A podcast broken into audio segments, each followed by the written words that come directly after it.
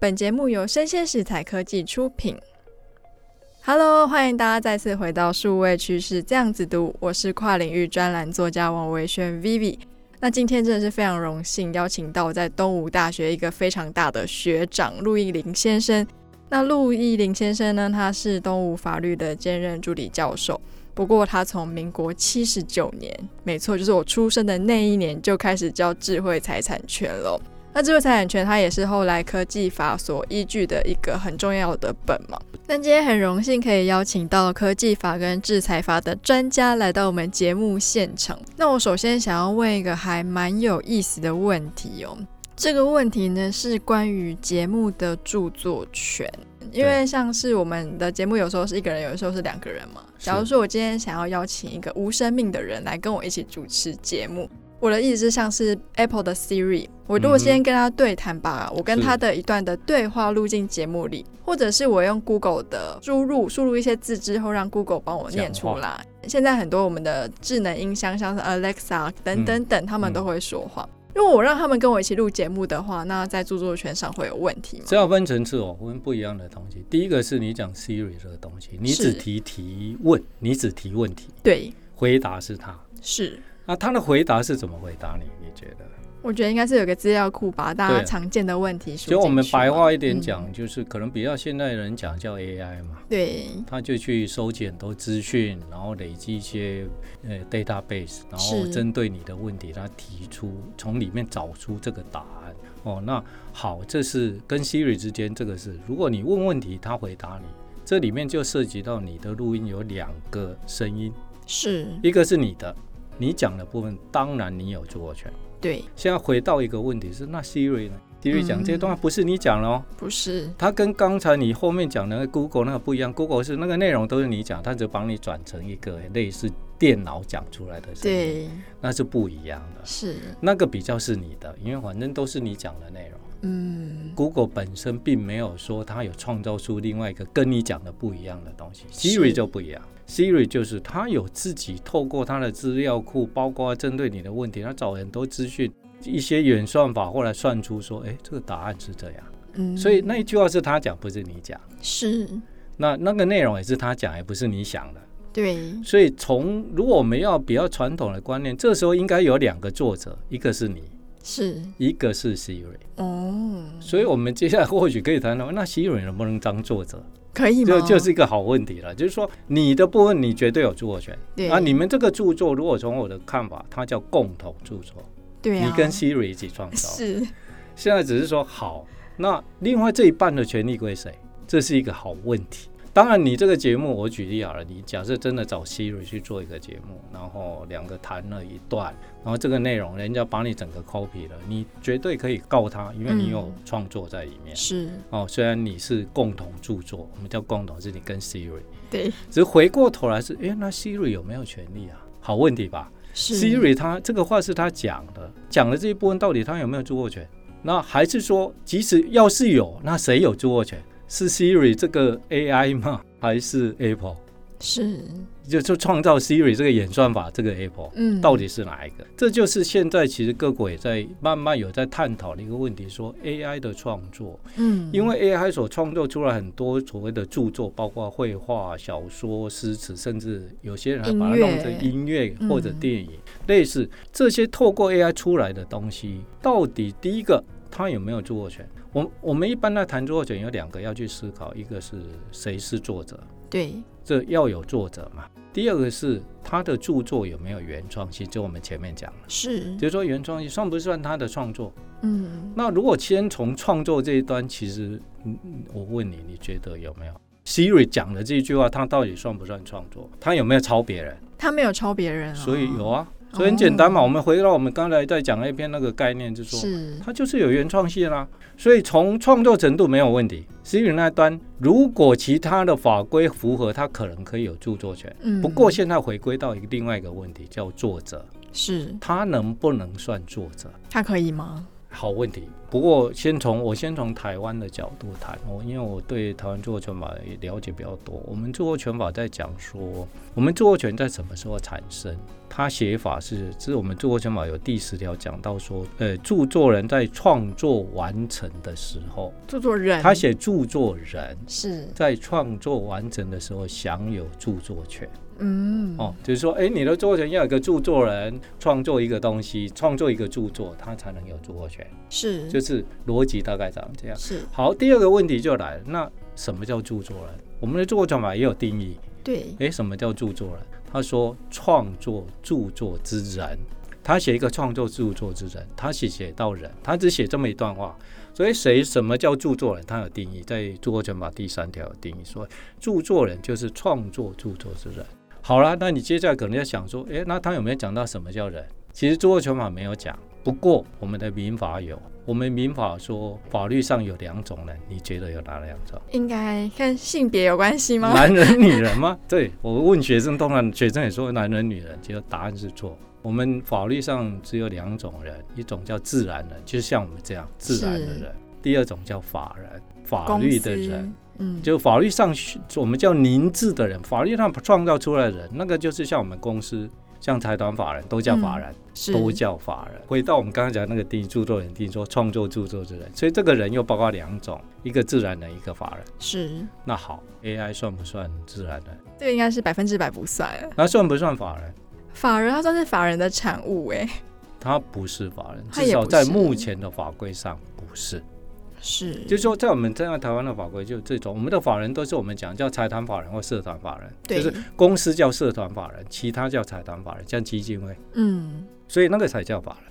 好，AI 不是啊，AI 是一个电脑的演算法，对，哦，可能加上一些运算功能，它一个演算法，它本身至少在目前的法规上没有任何法人格。目前还是没有吗？目前没有，在台湾没有，国外大部分都还没有啦。我可以举个例子，是说，像美国就曾经产生很多有两个不同的案例，在谈一个问题，是说，诶，发明人跟著作人到底 AI 能不能当做著作人或发明人？那可以吗？AI 原则上基本上到目目前美国的态度是不行的，是因为他说他的法规，其实我先讲一个 background information，我们先讲著作人。哦，因为我们刚才都在谈著作，包括 A，包括 A 片也是一个著作了哈。嗯。你的 Podcast 也是一个著作。嗯。哦，所以你们这个行业其实跟跟著作权蛮有关系的。是是是。所以早该找我来聊聊，开开你玩笑。好，回到这个问题是说，好，他他他在谈一个问题是说，哎，著作人到底 AI 能不能当著作人？这是一个问题哈。那美国的态度是因为美国他们的著作权啊。大部分国家著作权，像我们台湾的著作权，是你只要创作完成就有著作权，我不需要登记。它不像商标，不像专利，它不需要登记。是，它完全不需要登记，你完成就有。我写了一首诗，我写完就有著作权了。美国有一个特殊要求，虽然它也是创作完成就有权利，不过美国有一个特殊要求是说，你想在美国法院告人家侵害你著作权，嗯，你要先去他的美国著作权局登记。哦，所以他们要登记，他要拿到登记之后才能上法院，他是一个登记才能上法院，倒也不是说登记才有权利。他说你创作完了就有了，不过抱歉，他有一个刑事要求，对美国人有一个刑事上要求，对我们其实没有了，以后可以细谈。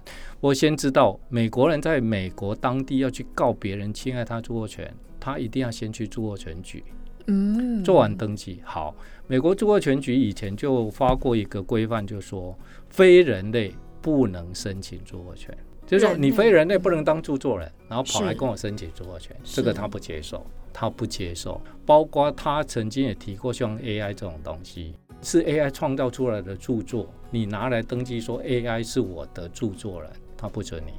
那他的态度是说，因为传统我们在著作权法确实就很像台湾这样，我们只针对人。对，美国的人确实也包括法人，不过就是没有 AI 这个东西。嗯，就是说他只让著作人就作者啦，白话叫作者，著作人白话讲叫作者，他只允许两种人可以当作者，一个叫自然人，一个叫法人。是，美国也是一样，美国也是一样，嗯、所以他的著作权局在他的规范里面就讲说，哎，这些非人类创作了就不给你权利了。除非你是法人，那是另外一回事，其他我就不给。所以他的态度是这样。那刚好美国也有发生过一个蛮好玩的案例，也可以分享一下，就是说非人类创作的著作到底应不应该有权利？那美国曾经我忘了哪一年，不过他曾经有一个个案，就英文叫 Naruto vs Slater，那个两造，一个叫 Naruto，N A R U T O，哦，那一个叫 Slater，S L A T E R，这是两造。是。有一个原告一个被告的概念，好、嗯，他们交给梁造。那这个 case 有比较特殊，它的事实大概长这样，简单跟大家陈述一下，就是说有一个美国一个组织哈，叫善待动物组织，他们呢就主张这个 Slater 他是一个野生动物的摄影师。他常去拍野生动物，嗯，就他有一次，他放了一台摄影机架的脚架放在一个地方，想去拍一些动物猕猴，结果忽然有一只猕猴跑过来，就啪碰到他的快门，刚好变成猕猴自拍。那好，这个摄影师就觉得很好，不错啊，诶，拍的不错，然后就把这个照片放到网络，就哦，好多人想用它，他就跟人家收权利金。啊，摄影师收对，因为照片嘛，照片啊，他收这张照片，他。他那时候心里想说：“这是我的啊，哦，他认为相机是他的嘛。”对。只是回到这个善待动物组织，就想到一个问题：说，哎，不对啊，你赚这么多钱，这个著作谁创作了？猕猴按的快门。对。那我们一般说你是照片的创作的，你一定是按快门那个人嘛？对。哦，绝对不是被拍，被拍那是另外一个，我们叫肖像权，不是作者，我们不谈那么深。是你先想说，哎，你拍的照片归谁？当然归你哦，你按快门的人。嗯、所以这三代动物组织就说，哎，如果照这个逻辑，那应该这只猕猴是吧？拿鲁陀是吧？所以这个组织用用一个名称，它叫是呃这个 Next Friend to Naruto，他们用这个名义说，我是 Naruto 的隔壁朋友，我要帮他主张权利。我要帮他抱不平。我说你这个摄影师叫 Slater，你这个权利，你去赚的钱不是你该赚，是这只猕猴该享有。是我们如果帮他拿到这一笔赔偿额，我们会去善待动物。这个组织，我们美国人有时候蛮好玩的，你会觉得一个组织说我要善待动物。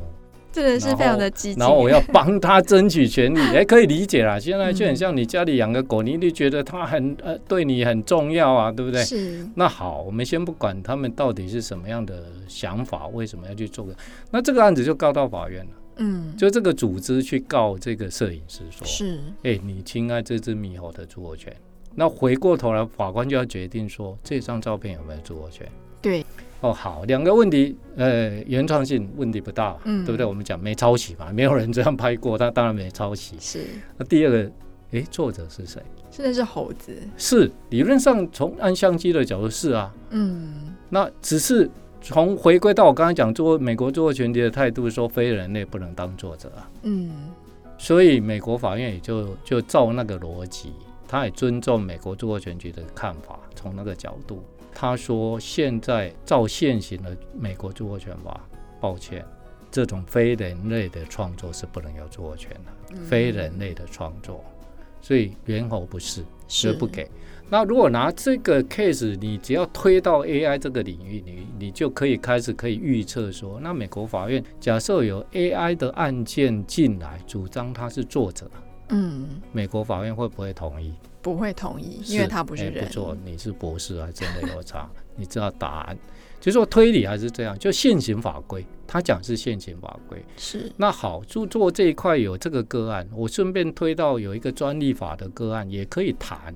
就说美国也发生过一个个案，就是说有一个有一个人，他用机器人的名义创造，用机器人去创造一些发明。嗯。哦，用机器人创造一些发明，然后他在发明人就写说是那个机器人。还蛮尊重那个机器人的，是是是，他们我觉得他们这种观念也是有他的嗯思考啦，我不能说一定错，这没有对错问题，是至少他们认为它是一个价值，嗯哦，所以他就直接写这个机器人是创作人，是，然后他去美国的专利局，刚才是著作权局，对不对？对，现在到另外一个领域叫专利局，他去申请说，哎，我要申请一个发明，那我的发明人叫某一个机器人，他真的有一个名称，他帮那机器人又取一个名称。然后说他是发明人，那这是他的发明，我希望帮他申请专利权。那结果美国专利局跟著作权局态度一样，嗯、就说非人类在他们的现代观念里面不能当发明人，他不只是著作权不能当著作人，专利也不能当发明人。嗯，哦，那美国著作权，后来这个当事人就当然不满，他觉得说，我也不一定只听你行政机关，我就告法院啊，我到法院去告啊，是告你这个专利局你违法。我认为说他就是就是这个人创造，我是陈述事实，我又没有故意造假，是真的机器人创造。因为美国的法官基本上刚好那个案子是今年九月才判决的，嗯，那最后他照专利局的见解，他说照现行法规，从以前的解释，确实非人类是没办法当发明人。是。我们美国的专利法是你要去申请一个发明，你的你的专利要申请，你的发明人绝对是自然人。他也没有法人的问题，不让著作权可以有法人。是台湾一样哦，我们的发明人一定要自然人，对，就是人类创造的。所以他在专利这一块，他更坚持，他说还没有，现在还不行。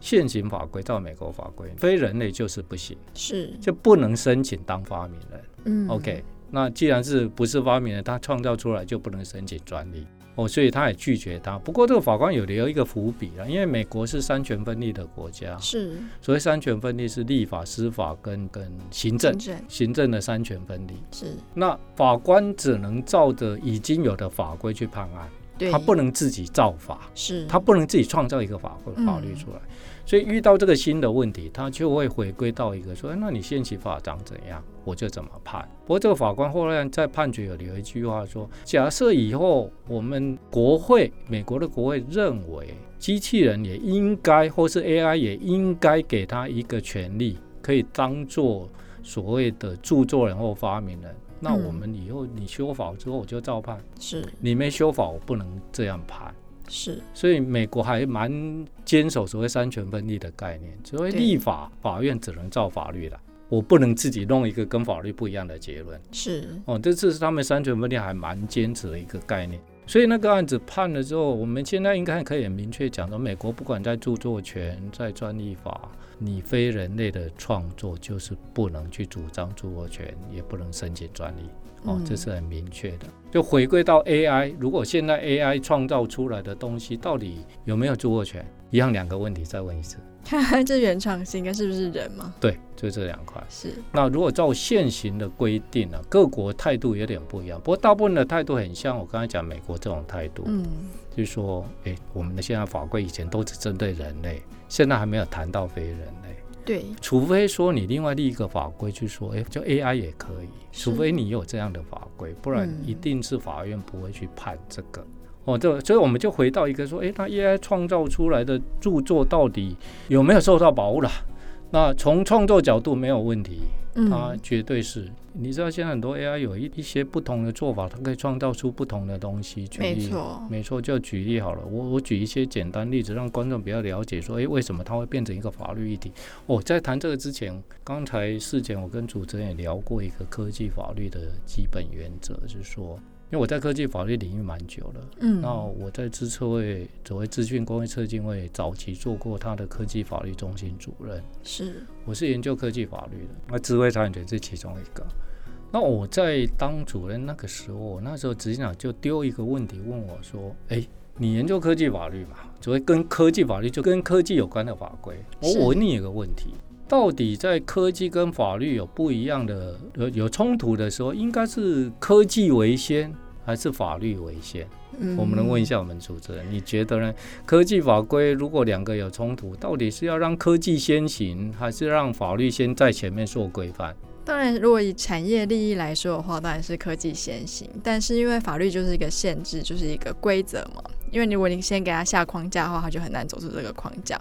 所以，像我们生技领域，其实也蛮常碰到，就是我们有所谓的生物伦理。所以，科技法规应该是也是在生物的规范，现在比较严格。生物的有这个医学伦理这一块也算是科技法。嗯、是，所以生医这一块，它绝对有关。嗯、没错，显然是。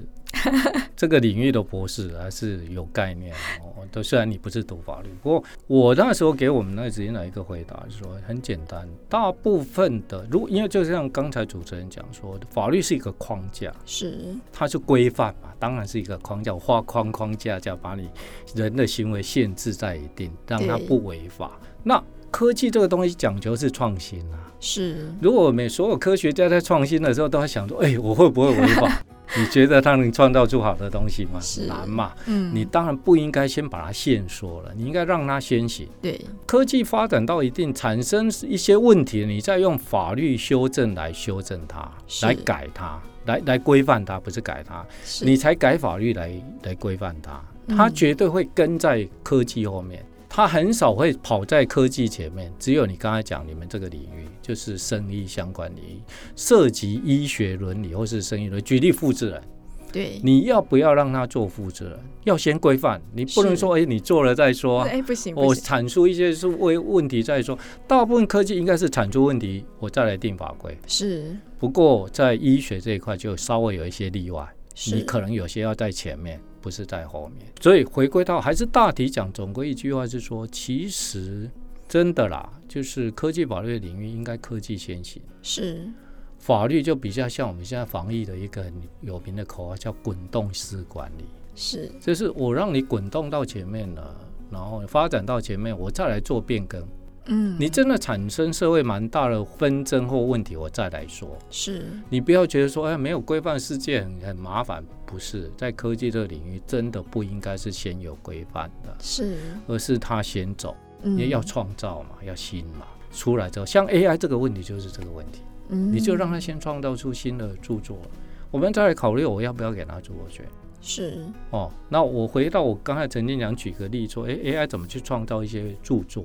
那荷兰有一个画家，十七世纪有一个画家叫林布兰，嗯，哦，他画的画在当地很，在各国都很有名。就在二零一六年，荷兰银行跟微软还有阿姆斯特丹一些博物馆，他们就成立一个 project，就想用 AI 去创造一幅新的林布兰的画。林布兰是十七世纪的人，是，那他就试着想用软体跟科技的技术去创造一些全新的林布兰的画作。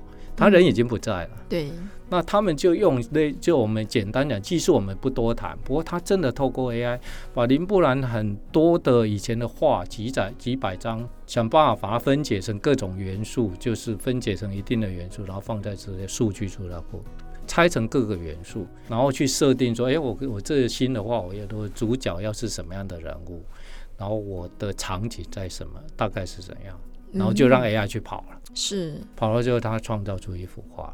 那，那现在这幅画真的，那幅画人会觉得，哎，蛮蛮像林布朗画的画，风格一致，风格一致。因为他连他的那个画的什么光影，以前他画的那些光影啊、图形的什么几何图形是他的重点，他他都把它分析出来了。是，所以他透过 AI，我这个技术我们我也不见得那么懂，不过他真的透过 AI 创造一幅画，然后一看就觉得，哎，这是林布朗画了。可是因为他是从零创作嘛，因为我前阵子有看了一个新闻，是。就是贝多芬名单的纪念会有一个音乐会上，然后贝多芬他有一个交响曲他没有完成，他就过世了，然后我们后世的人就把他以前所有的作品放进一个 AI 的 machine learning 里面，最后把最后创造出这个乐曲完成了。可是他是从中间开始做，哎，把它完成。那这样的话就是跟这样的案例，一个从中间接，跟一个从零开始。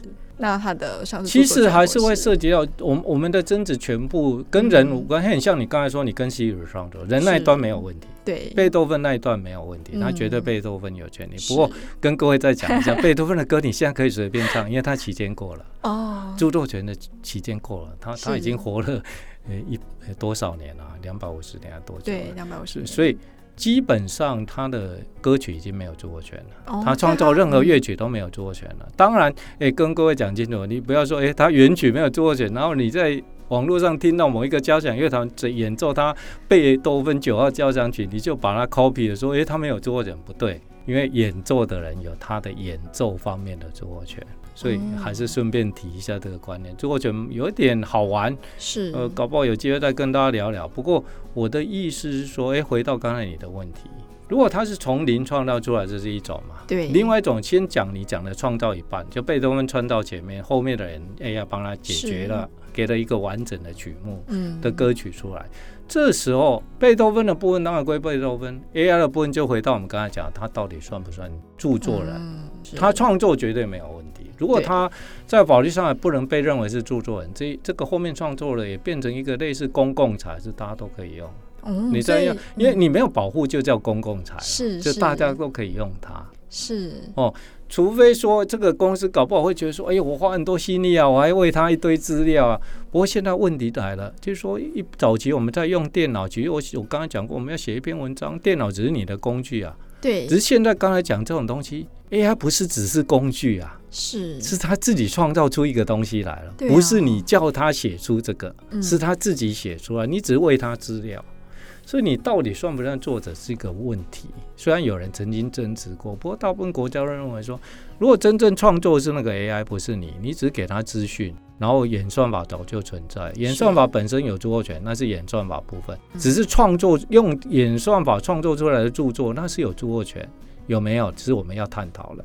有没有著作权是我们要探讨。从目前我刚才介绍，至少美国的态度这没有，嗯，对不对？很简单，他认为他没有，是，就是说，因为你不是人类嘛，对，所以那一首理论上它叫公共财。如果在美国，在台湾应该也是，是。哦，我们的法律是各国照自己的啦，是。所以在这两个地方，女性演奏那一首歌，理论上没问题。嗯，哦，所以举凡 AI 做出来的算是中产物。撇开演算法，就是它的中产物。目前就台湾或者美国的法规来说，它都是公共财，对，我们都可以自由的运用，不会有任何法律的问题。是，所以说我们以后节目就可以变成这样吗？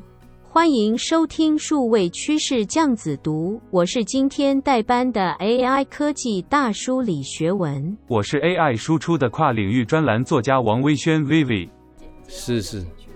欧洲倒是想的比较多了，他们已经开始在考虑说要不要给机器人或 AI 一个法人格的概念，是，就是说很像我们刚才讲那公司跟财团法人一样，嗯，要不要给？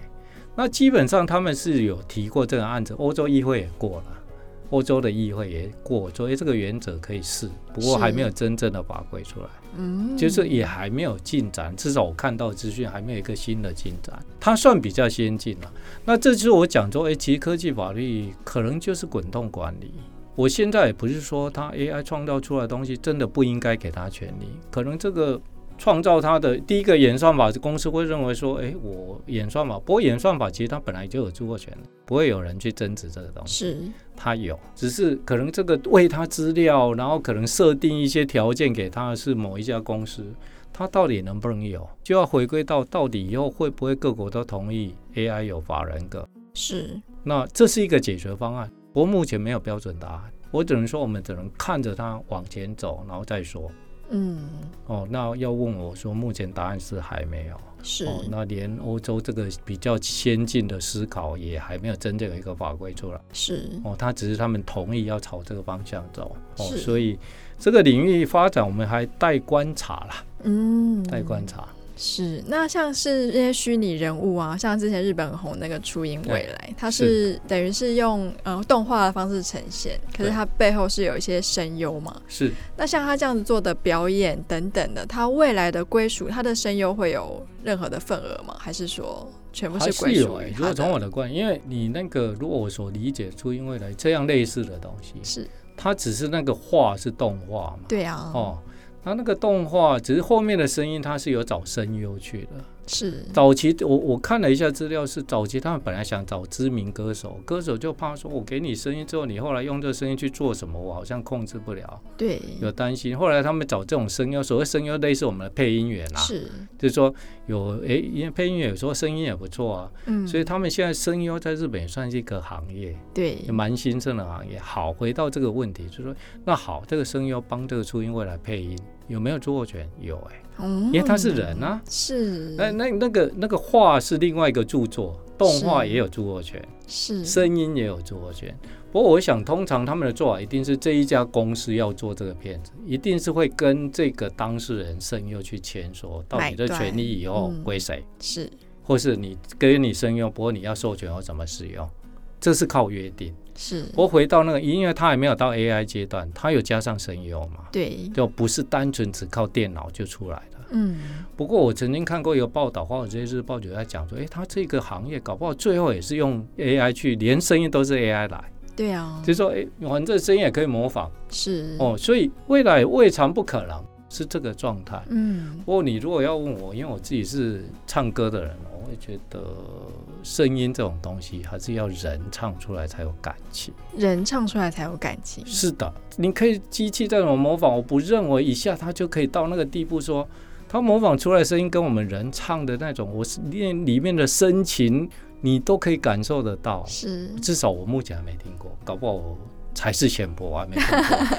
不过我至少我因为我自己一直参加合唱团嘛，所以我一直觉得说，这种唱歌的东西，它绝对有一些感情成分在，嗯、不是单纯的声音。就你像我说，你刚才你说你 Google 用翻译让他讲出话，你觉得那声音像我们现在讲的话？但是会差蛮多的。是的，那当然以后也不可能不会改变，嗯、因为这个技术一直在往前走。是。只是我一直认为，再怎么往前走，因为唱歌是最能表达感情的一种乐器。我们人生是一个乐器哦，不要想着以为小提琴才是好的乐器，不是。乐器里面，至少我的观点是，人生是最好。嗯，因为它可以唱高唱低，甚至加入很多感情在里面。当然，乐器也可以拉出感情，不过声音唱歌绝对要带感情。要不要来一句啊？我不适合啦，不是我不会唱，因为我是参加合唱团，我我们合唱的通常分四个声部，是，你猜我是哪一个声部？听起来就是一个男中音、男低音的声部是的，是的，嗯、那男低音、男中音通常是伴唱的概念。你说嘣嘣嘣，我唱出来的绝对不是主旋律，我出来跟你嘣嘣嘣嘣，你会觉得这个歌声音如何？虽然它很重要，不过不是，它绝对合唱蛮好玩，它绝对是四个声部，好好去。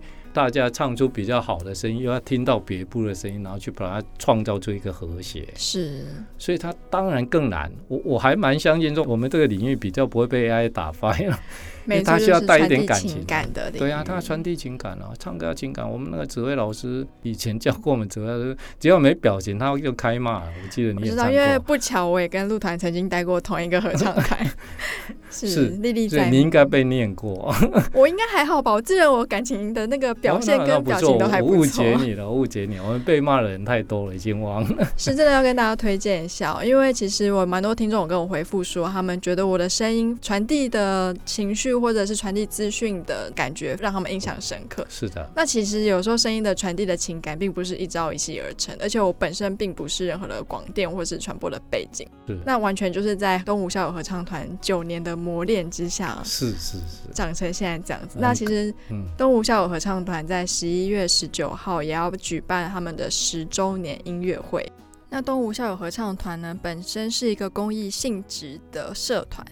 作为老团员的我呢，就一定要友情相挺一下。那要不要请陆团来帮我们介绍一下这次的音乐会呢？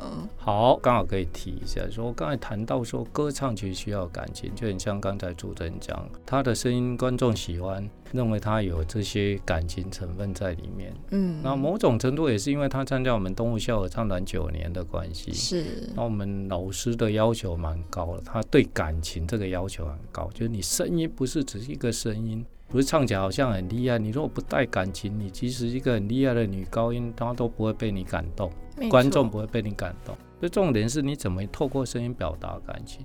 那很高兴，我们今年刚好是我从民国一百年，我们创立动物校合唱团，是。那我是创团的团长啊，所以我记得非常清楚，十年。对。哦，那十年当然对一个团体来讲不是多长，不过呢，总是一个里程碑。所以，我们今年特别在十一月十九号举行一个年度的音乐会，就十周年年度音乐会。我们特别去申请国家音乐厅，它比较大，嗯，哦，那比较大，我们想说，即使它梅花座都还 OK，是，来申请也不错，我们的程度也算被他们评议委员肯认，所以就同意我们借了，就给我们档期。那更好的是。是疫情过了，不用梅花座，不用梅花座，现在可以全席开放。我我们十一月十九号就举办这种音乐会。那还如果大家对音乐有兴趣，不管你你有没有听过合唱嘛，嗯，我们都觉得哎，这种只要你喜欢歌声，你很多歌曲你只要开放心胸，你就可以从里面得到感动。是，所以我们十一月十九号下午七点半在国家音乐厅举行我们的十周年音乐会。那购票的资讯呢，我就会放在这一集的单集简介，如果有兴趣的朋友可以去了解一下。快要卖完了，赶快去买。呃、对对，我要跟各位说抱歉，我们真的不是我故意要夸张，我们十一月一号开卖，我跟各位抱歉，我们高价票已经全卖光，我们四种票价一千八百、六百、四百。一千八百都卖了，都卖完了，所以抱歉，现在只留下六百跟四百。是，所以欢迎各位上 OpenTix 的网站去订阅，有两订阅一个售票系统。是啊，真的很希望各位有机会就来听听哦，听听我为什么我们唱的跟我讲的 AI 绝对不一样。不过真的哎，谢谢有这个机会，让我们稍微跟大家讲一下我们的音乐会，蛮欢迎各位有空来听听我们的音乐。好，听听我们的唱歌，跟 AI 绝对不一样。是，跟 AI 绝对不一样。那我们今天来做个简单的 summary。首先呢，是著作权，就是你要先注意到说它有没有原创性，跟它是不是人。对。以目前的法规来说，那科技法来说呢，是滚动性的，在不停的更新，是看到了什么现象，发现它需要规范之后才会去立法。是的。那法律的话，基本上是既往不咎的，所以你在立法之后做的行为，如果犯法了才会被抓。对。那第三件事，所以说目前的 AI 做出来的产品，不管是绘画、声音或者是音乐等等，它都是属于公共财的范围，所以在引用上就是没有什么法律上的担忧需要担忧的地方。嗯，那今天真的非常的感谢陆团来我们节目跟我们分享跟 AI 相关的一些著作权的小知识，那也欢迎你以后再常来节目上玩哦。OK 哦，好，谢谢了，谢谢给我们这个机会，谢谢，谢谢，拜拜，拜拜。